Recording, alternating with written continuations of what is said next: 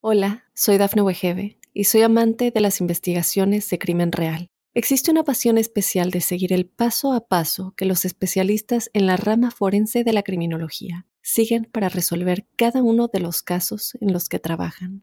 Si tú, como yo, eres una de las personas que encuentran fascinante escuchar este tipo de investigaciones, te invito a escuchar el podcast Trazos Criminales con la experta en perfilación criminal, Laura Quiñones Orquiza, en tu plataforma de audio favorita. Óyenos audio.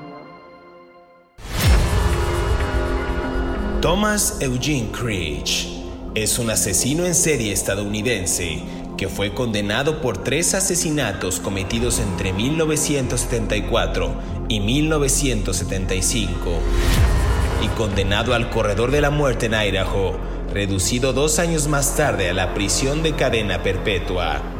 Creech confesó más tarde un total de 42 asesinatos en varios estados, algunos de los cuales supuestamente involucraron a los ángeles del infierno y la iglesia de Satanás.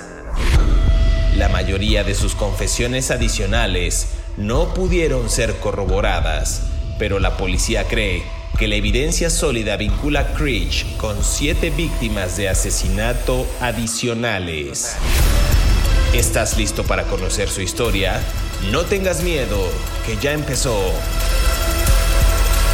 Crímenes de terror.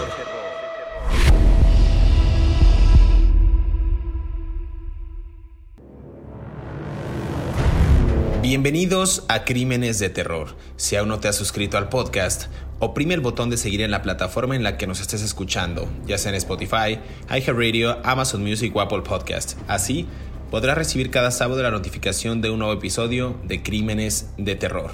En esta ocasión en el podcast hablaremos de Thomas Eugene Critch, se trata de un asesino en serie estadounidense que fue condenado por al menos tres asesinatos cometidos entre 1974 y 1975 y condenado al corredor de la muerte en Idaho, reducido dos años más tarde, en ese año, a la prisión de cadena perpetua.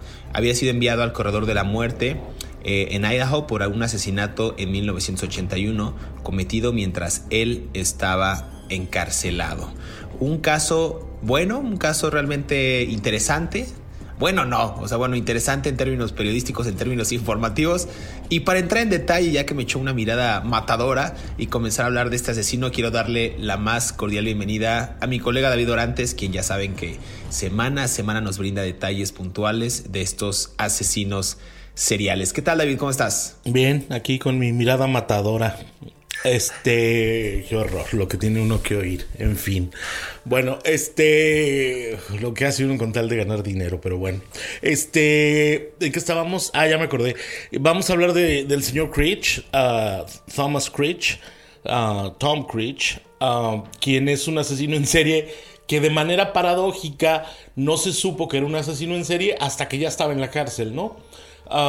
es una persona que un día lo detuvieron por otros homicidios y si quieres poco a poco vamos a ir caminando sobre eso, caminando en la narración. Y les dijo, oigan, por cierto, yo maté a otras 40 personas. No, ya que estoy aquí les quería yo contar algo que no sé si sepan.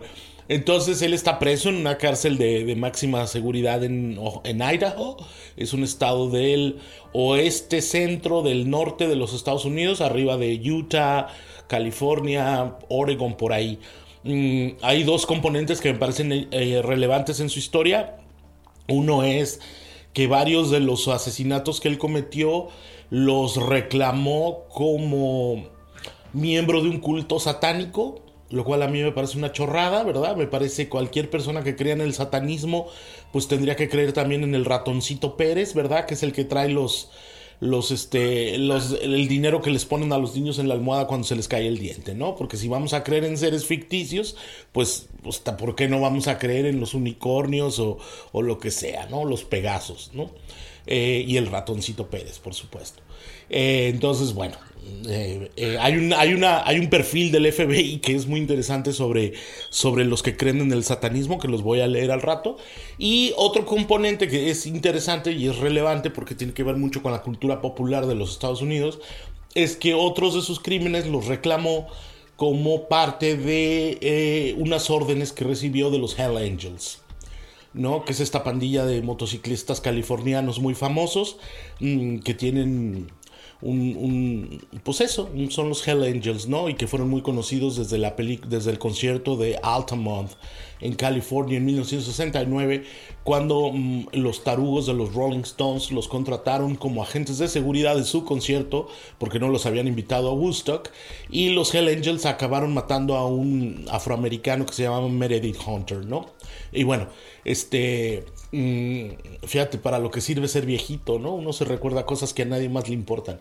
Eh, pero bueno, vamos a hablar de, de, estos dos componentes de este señor que tenía que ver con los rituales satánicos y que tenía que ver con las pandillas de motociclistas, ¿no?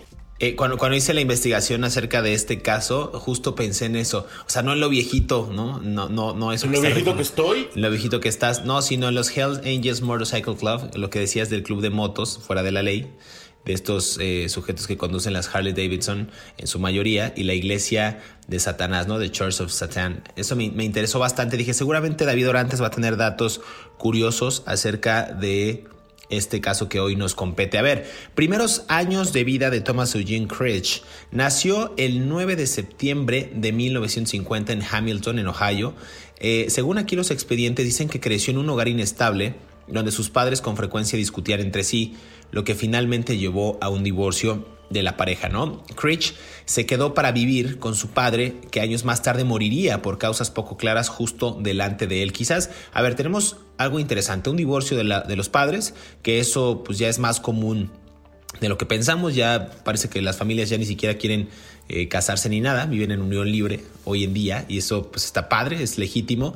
Eh, después se queda sin su padre y muere eh, a causas poco claras justo delante de él y en ese momento Critch afirmó haber atacado al enfermero que había atendido a su padre. No sé si algunos de esos dos eventos detonaron esta ira o este comportamiento errático que pues más adelante se traduciría en supuestos asesinatos que él cometió. A ver, los próximos años de la vida de Critch dicen que son difíciles de verificar ya que están entrelazados con rumores y sus propias afirmaciones pues no han sido corroboradas. Insisto, como más adelante lo hablaremos, que sus asesinatos tampoco fueron comprobados, que quizás entren en esta frase de dichos, de dimes y diretes, como coloquialmente se dice. Y después, por lo poco que se puede confirmar, definitivamente se escapó de su ciudad natal y se convirtió en un vagabundo que viajaba eh, con frecuencia pues a través del país. Pues prácticamente era un homeless que había sufrido la separación de sus padres, que había sufrido la muerte de su padre a manos pues, de él, pero sin causa alguna, y empezó a agredir supuestamente, en este caso, al, al enfermero que había tenido a su padre. Y aquí hay algo interesante, quizás no sé si tú coincidas conmigo, esperemos que no, para que el capítulo se haga interesante. El 11 de diciembre de 1969 dicen que fue condenado a una pena de prisión de 2 a 50 años por robo, eh, por robo a este sujeto. Entonces, después fue puesto en libertad, en condición, libertad condicional perdón, en 1971. Y en el 73, no sé si eso le da un incentivo bueno o una palomita, se casa con Thomas y Lauren White, pero de 17 años en Boise, en Idaho. Digamos que eso es parte de sus primeros años de vida. Yo creo que hubo dos episodios que lo marcaron bastante, que fue la separación de sus padres y por supuesto la muerte de su progenitor. Pues sí, ¿qué te digo? Siempre, para un niño siempre es difícil, ¿no? La separación de los padres, ¿no? Por eso es muy importante que cuando uno se divorcie, eh, digo, yo no soy quien para dar consejos, ni mucho menos, eh, mantenga una buena relación con la exmujer, ¿no? Porque tiene que ver directamente con el desarrollo emocional de los niños, ¿no? Y y, cómo perciben al, sexo opuesto. Pero bueno, esto es otra conversación, ¿no? Que algún psicólogo podría tener. Mm, a ver, eh, e, efectivamente, él a los 17 años pues ya andaba en la calle, ¿no?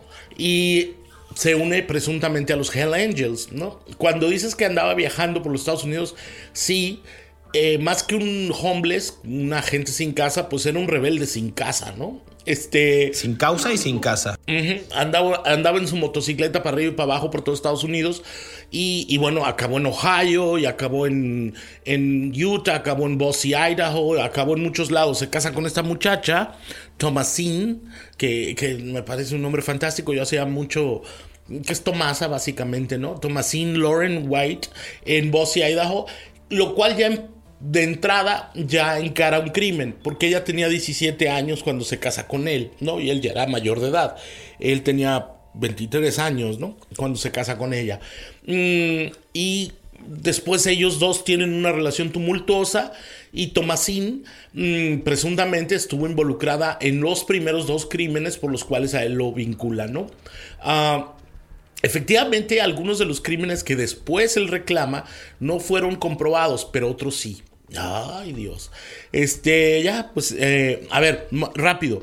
Mm, ellos estuvieron entrando y saliendo de hospitales psiquiátricos, los dos, porque los dos tenían problemas.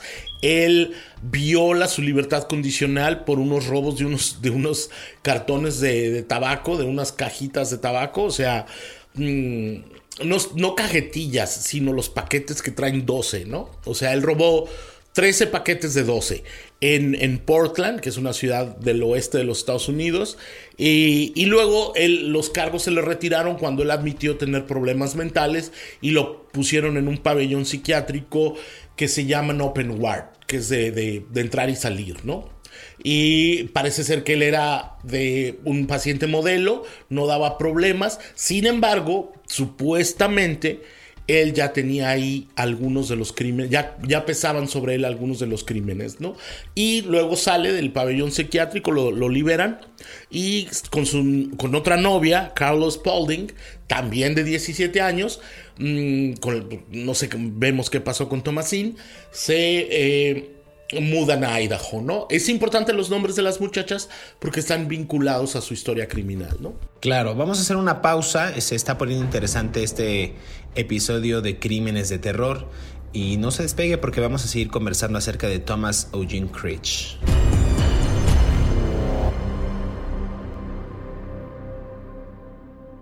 Hola, soy Dafne Wegebe y soy amante de las investigaciones de crimen real. Existe una pasión especial de seguir el paso a paso que los especialistas en la rama forense de la criminología siguen para resolver cada uno de los casos en los que trabajan. Si tú, como yo, eres una de las personas que encuentran fascinante escuchar este tipo de investigaciones, te invito a escuchar el podcast Trazos Criminales con la experta en perfilación criminal, Laura Quiñones Orquiza, en tu plataforma de audio favorita.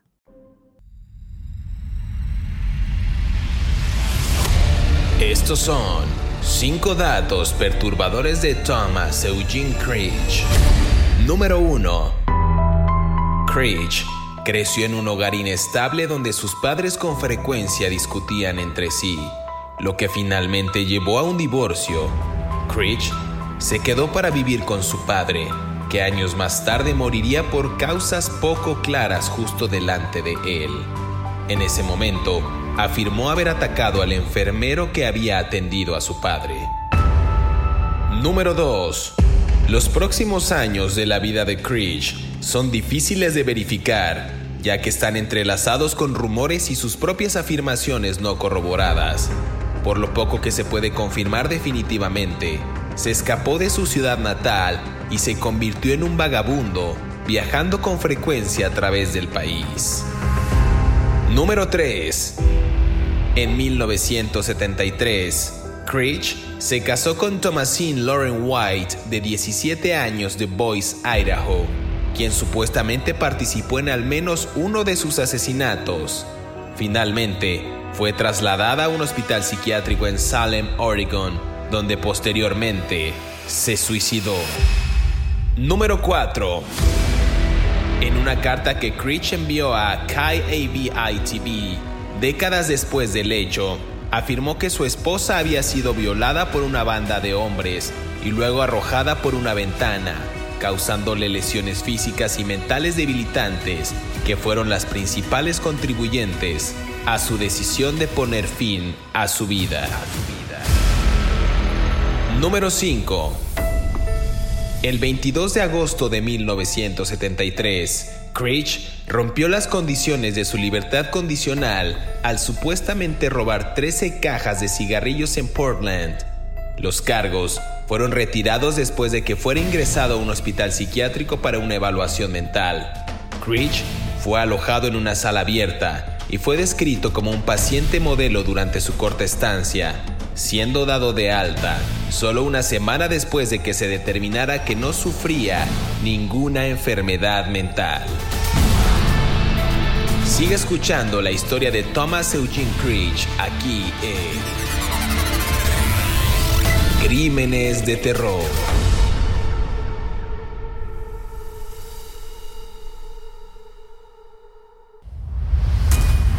Regresamos a Crímenes de Terror, estamos conversando acerca de Thomas Eugene Creech.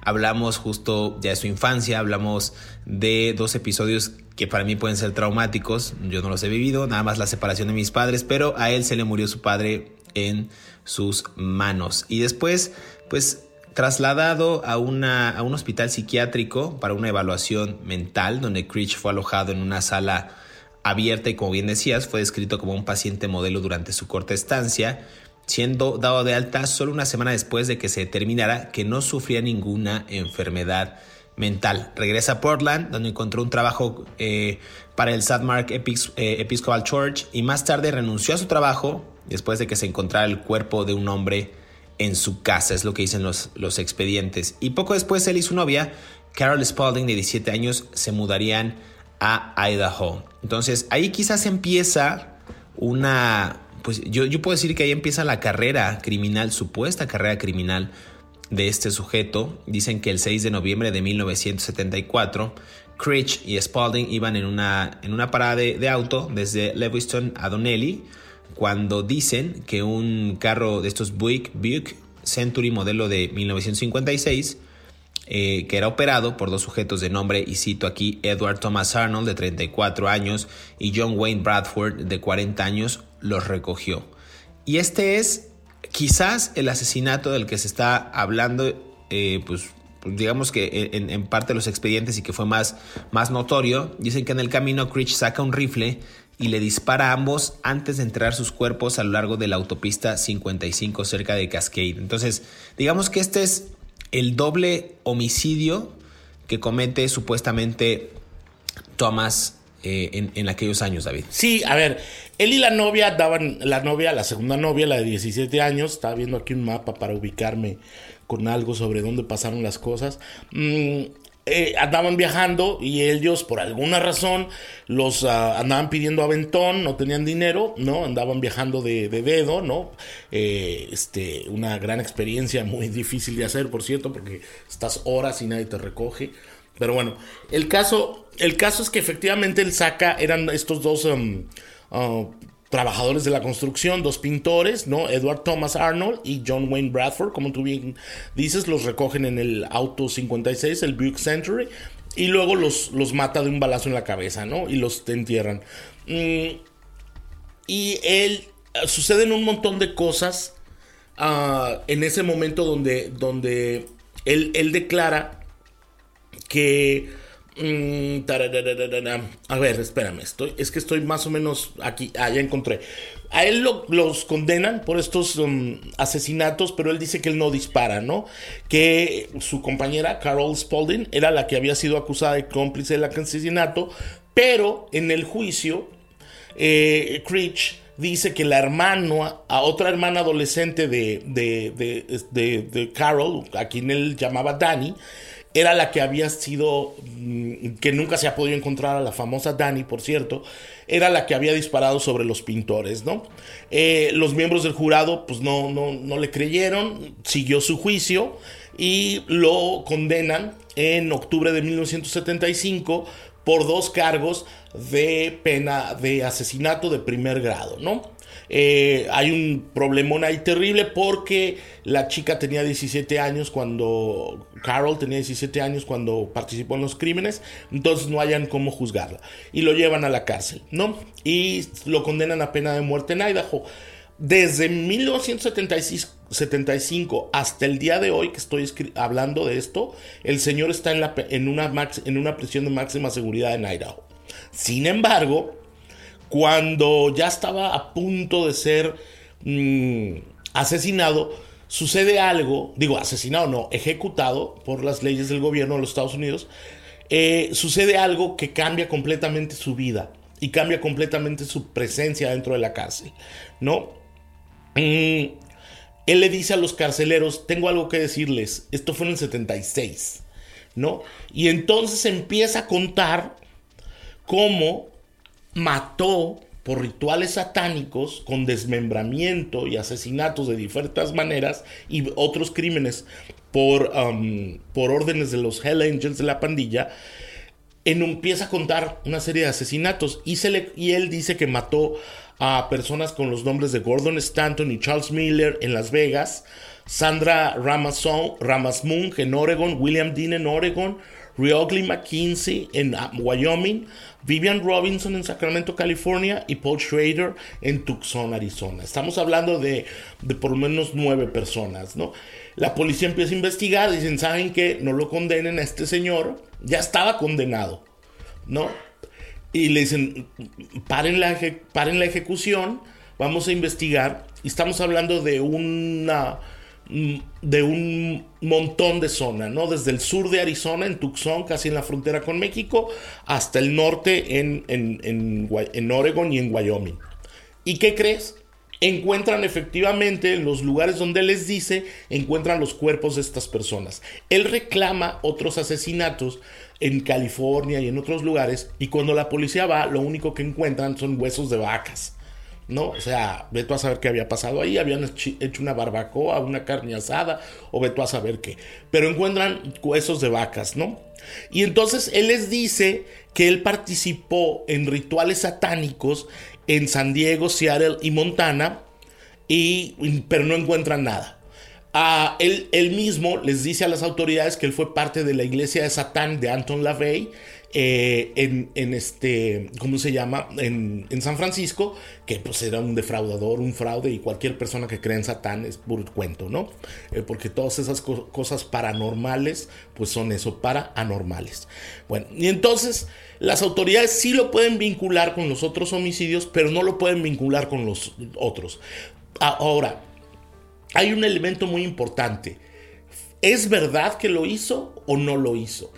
Porque ¿Qué tal que él sabía de los crímenes cometidos por otras personas y él se los atribuyó a sí mismo como una estrategia legal para retrasar su pena de muerte? Porque se tuvo que investigar y eso llevó años. Entonces, mm, eso va a quedar siempre en la duda, pues, ¿no? Si es verdad o no que él lo hizo. Aquí hay algo interesante, nada más para regresarme un poquito en el caso. Eh, a ver, esto que, bien mencionas del, de todos los, asesinatos, pero a ver, cuando lo encarcelan por primera vez, eh, nada más como dato, como acotación para seguir en la, misma línea del tiempo, Creech intentó suicidarse cortándose las muñecas con un trozo de espejo roto. Solo sufrió una lesión menor antes de que él fuera detenido por los guardias de la prisión y fuera trasladado a otra celda.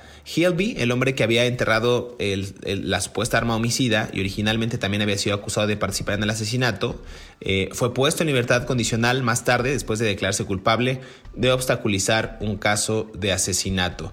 Y aquí algo interesante porque la mujer, recuerdan ustedes a Spalding, eh, ya tenía 18 años y sería juzgada entonces como adulto por los dos cargos de asesinato en primer grado. A ver, Retomando el caso, nada más eso era como una acotación para darle un poquito más de, carnita al asunto. Si bien sus confesiones, eh, carnita, es que está mal dicho carnita en un podcast de crímenes, pero pues, pues es carnita, pues, ¿no? Este. Contexto. contexto, carnita. Contexto, sustancia. Información, contenido. Estamos hablando de cadáveres y para darle un poco más de carnita. Carnita, carnita, carnita, carnita, luego, ¿por qué se enoja uno? Y luego me regañan a mí los podcast escuchas. A ver, las confesiones fueron impactantes, nos queda un minuto y medio. Eh y las autoridades consideraron que la mayoría de estas eran falsas. Estamos hablando de casi 40, 42 supuestos asesinatos. Y un oficial dijo que su, que su recital, no sé si siga recital, recitación, pronunciación, enunciación de estos ritos satánicos había sido copiada palabra por palabra de un número de la revista Playboy. Eso es algo que dicen eh, las autoridades y me parece curioso que, que él haya retomado una revista de Playboy para pues eh, hacer este tipo de ritos que supuestamente estaban inscritos en uno de estos ejemplares. Después, lo que dices tú, pudieron vincularlo con los asesinatos de nueve víctimas en total. Eh, a ver, voy a leerlos aquí, pero no, nunca fueron comprobados que fueron asesinatos por sacrificios satánicos. Gordon Lee Stanton, eh, Charles Thomas Miller en Las Vegas, Nevada, William Joseph Dean, de 22 años, el hombre cuyo cuerpo fue encontrado en la vivienda de, su iglesia en Portland. La empleada de una tienda de Salem, de 19 años, Sandra Jane Ramsamuk, eh, que fue asesinada mucho después de, Dean. Riogley Stewart McKenzie, de 22 años, cerca de Bucks, Wyoming. Y Vivian Grant Robinson en Sacramento, California. Digamos que esas son algunas de las supuestas víctimas que él asesinó, que yo también coincido contigo, pudo haber sido una estrategia legal para inculparse y demorar su juicio. Pero hay un elemento antes de que nos vayamos al corte. ¿Cómo lo sabía? ¿Cómo dio las... O sea, primero que nada, a mí se me hace muy raro que un preso adentro de una cárcel de máxima seguridad en Idaho tenga una revista Playboy. ¿No? O sea, porque tú sabes lo que puede generar en un montón de presos decenas y decenas y decenas de fotos desnudas de muchachas, o sea, no te quiero ni platicar. No, no les ponen sal ni azúcar a la comida para que no se aceleren, imagínate una revista de Playboy. Pero bueno, este ¿Cómo lo supo? ¿Cómo supo las ubicaciones exactas de esos crímenes si no tuvo algún involucramiento verdadero en eso? concedamos, o sea, probablemente los 42 fueron falsos, pero 9 se los encontraron y, encontraron vínculos donde él les dijo dónde estaban, él les dijo cómo habían muerto, él les dijo que estaban desmembrados y, y, yara. O sea, dio detalles. Tampoco es algo como que te lo puedas inventar porque te lo encontró todo preso a la hora del básquetbol en el recreation, ¿no? O en el desayuno, ¿no? Son cosas un poco más precisas, pero bueno. Vamos a hacer una pausa y regresamos a Crímenes de Terror. Estamos conversando acerca de Thomas Eugene Creech aquí en este su favorito podcast. No se despegue.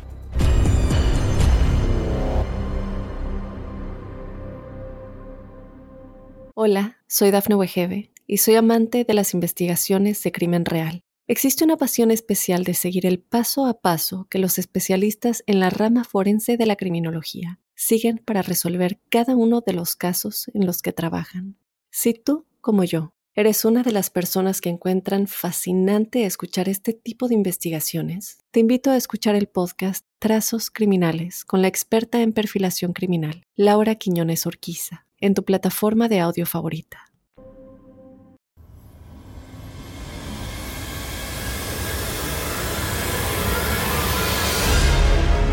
Hace tres años, en 2020, Creech y otro recluso del Corredor de la Muerte, Gerald Pisuro, presentaron una demanda federal en la que afirmaron que sus derechos fueron violados por el secreto del Estado que rodeaba el protocolo de ejecución.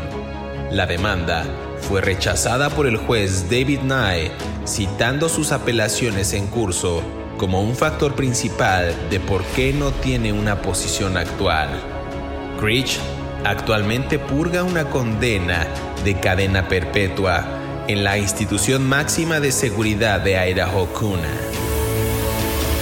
Sigue escuchando la historia de Thomas Eugene Creech aquí en Crímenes de Terror.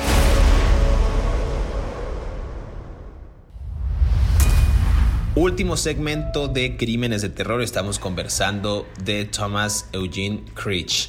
Ya no vamos a ahondar tanto ni vamos a regresar a dar contexto, eh, a dar carnita, como digo yo, pero vamos, a, vamos a avanzar en el caso. Decíamos de, de, los nueve asesinatos que al menos se le atribuyeron a este, a este sujeto, que me parece una buena estrategia legal, el demorar el juicio, lo hemos visto con juicios muy recientes de capos mexicanos que están o que fueron sentenciados en Estados Unidos, en fin, muchas, muchas cosas, ¿no? Eh, en total afirmó este sujeto tener conocimiento de asesinatos que habían sido ocurrido lo mismo en Burien en Washington que en San Diego, San Francisco y Malibu, en California, en Beaver, en Ogden, en Salt Lake City, en Utah, en Tulsa, Oklahoma, en Jackson Hole, en Wyoming, en Missoula, Montana, Wichita, en Kansas y otras ciudades de Colorado. A ver, dicen que también las autoridades eh, dirigió a las autoridades a dos presuntos cementerios, eso está interesante, en el condado de Los Ángeles, donde afirmó que podían localizar a 100 víctimas y lo que decías tú en el segmento eh, pasado, las búsquedas solo resultaron en puros huesos de vaca. O sea, insisto, pura, puro show. Claro, a ver, Mira, el FBI tiene dos. A, ver, quiero ser muy. Voy a ser muy rápido. El FBI tiene un profile, un perfil para las personas que se meten a los cultos satánicos, ¿no? Hay un. Ah, como tú bien sabes, hay unos profilers que trabajan en el FBI, que son esta gente que analiza la psicología de los, de los delincuentes, ¿no? Y un señor que se llama Ronald Holmes hizo un perfil de ellos, ¿no? De los que se meten en rituales satánicos. Y por lo general son personas jóvenes de baja educación y de bajo nivel socioeconómico que en algún momento estuvieron incorporados de manera natural y normal a la sociedad, ¿no? Tuvieron una buena vida, pero por alguna razón hubo un, algo en contra de su propia vida que los predispuso a creer en esto, ¿no? Como un poder superior, creer en el mal para justificar que el bien no te hizo el bien, ¿no? Básicamente. Eso es por un lado. Y esto encaja perfectamente con el perfil de Thomas Creech, ¿no? En una persona de baja educación y de bajo nivel socioeconómico. Eh, por su, repito, creer en Satán son puras chorradas. ¿no? no existen los fantasmas, no existen los ovnis, no existe nada de eso. Pero bueno, este. Segundo, en las. En las em, eh, él actuó también como miembro de otros crímenes como presunto miembro de los Hell Angels. Las pandillas de motociclistas en los Estados Unidos tienen un orden jerárquico. Tú entras como prospect. En los Estados Unidos hay muchas pandillas de motociclistas. Están los Hell Angels, están los vagos, están los Mongols, están los Cossacks, están los Pagans, están los bandidos, que son mis vecinos. Aquí muy cerca está el bar donde se juntan, donde yo vivo. Por si los quieren ir a saludar, pues yo les digo por dónde es. Este, mm, hay, muchos, ¿no? Los, los Smiley Devils, hay muchos. Eh, pagans, Cossacks, Mongols.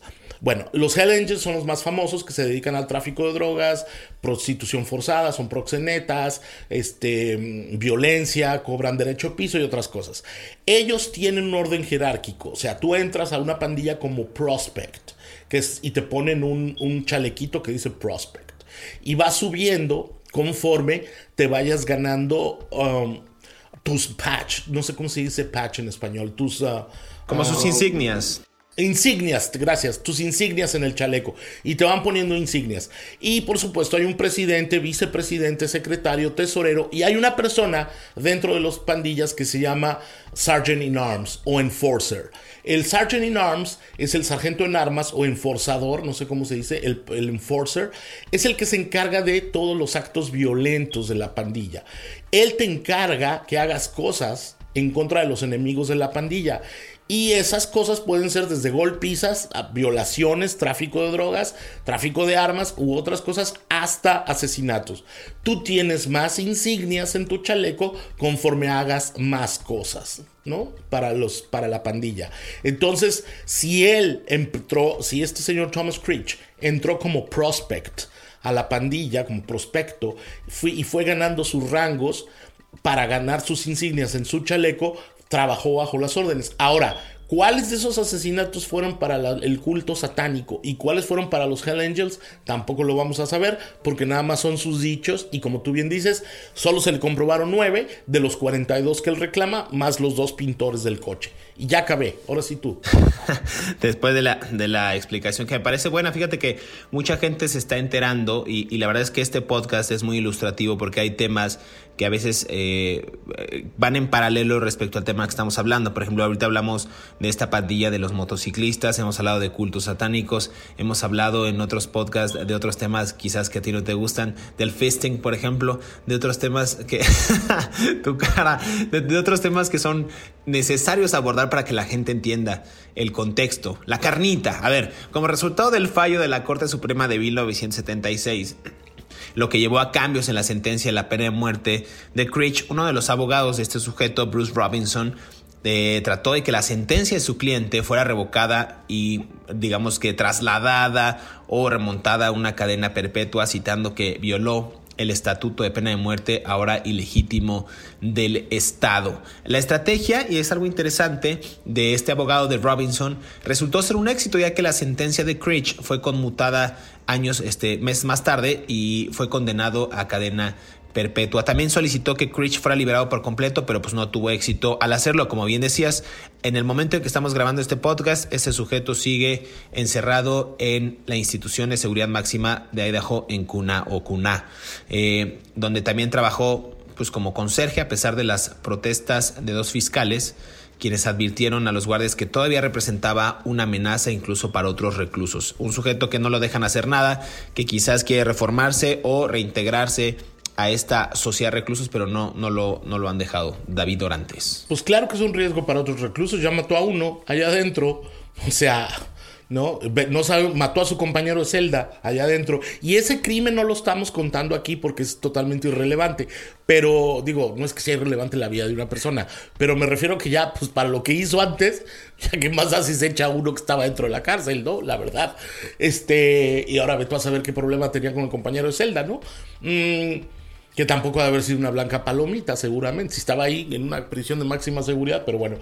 No sé, mira, a mí me parece este señor un personaje fantástico en términos literarios y, periodísticos porque, pues toda su historia, ¿no? Este señor Thomas Creech eh, ejemplifica mucho de la ignorancia de una clase baja en los Estados Unidos donde la falta de esperanza y la falta de valores socioeconómicos y de valores morales los, los tira a muchas personas a creer en poderes superiores como Satán o el ratancito Pérez. Y este. Y, y, luego. Y luego. Por esa misma necesidad de sentirte protegido, sentirte abrigado, te metes en una pandilla violenta, ¿no? Entonces me parece que esos, esos dos componentes de ignorancia y de, y de falta de afecto fueron lo que provocaron a este asesino en serie, que, como ya bien vimos, él dice que fueron 42, solamente se le pudieron comprobar 9, ve tú a saber si de verdad cuántos mató o no. No, y, tú mejor que nadie conoces la historia que por fanatismo, ya sea por sectas, cultos, religiones, la gente ha matado históricamente a, muchas personas, a miles, a millones de, seres, eh, eh, insisto, eh, en fin, bueno. no sé si quieras agregar algo más, Yo, ya se nos está acabando el tiempo. No, ya, nada más, porque ya las carreras siempre. Y ya no digas lo del. ¿Por qué haces con el, por, qué haces con el puño? ¿Qué significa eso el puño? Adiós. Nada, adiós, dale. Sigue ya, despídete, bye. Es hora de despedirnos. Ya no vamos a hablar del fisting, pero queremos agradecer a todos aquellos que cada sábado sintonizan un nuevo episodio de Crímenes de Terror. Recuerden que estamos leyendo sus comentarios a través de las redes sociales de Mundo Now y a través de nuestras cuentas personales. En esta semana ya no nos han enviado eh, mensajes ni nada eh, criticando a David Orantes, ni a su genio, ni a cómo me ataca. Ojalá lo puedan seguir haciendo. Y recuerden repetir este podcast cuando quieran y a la hora que quieran. No olviden activar el botón de seguir en la plataforma que nos estén escuchando para que les llegue la notificación y sean los primeros en disfrutar de estas aterradoras historias. Muchas gracias David, hasta pronto, nos escuchamos en el próximo episodio de Crímenes de Terror.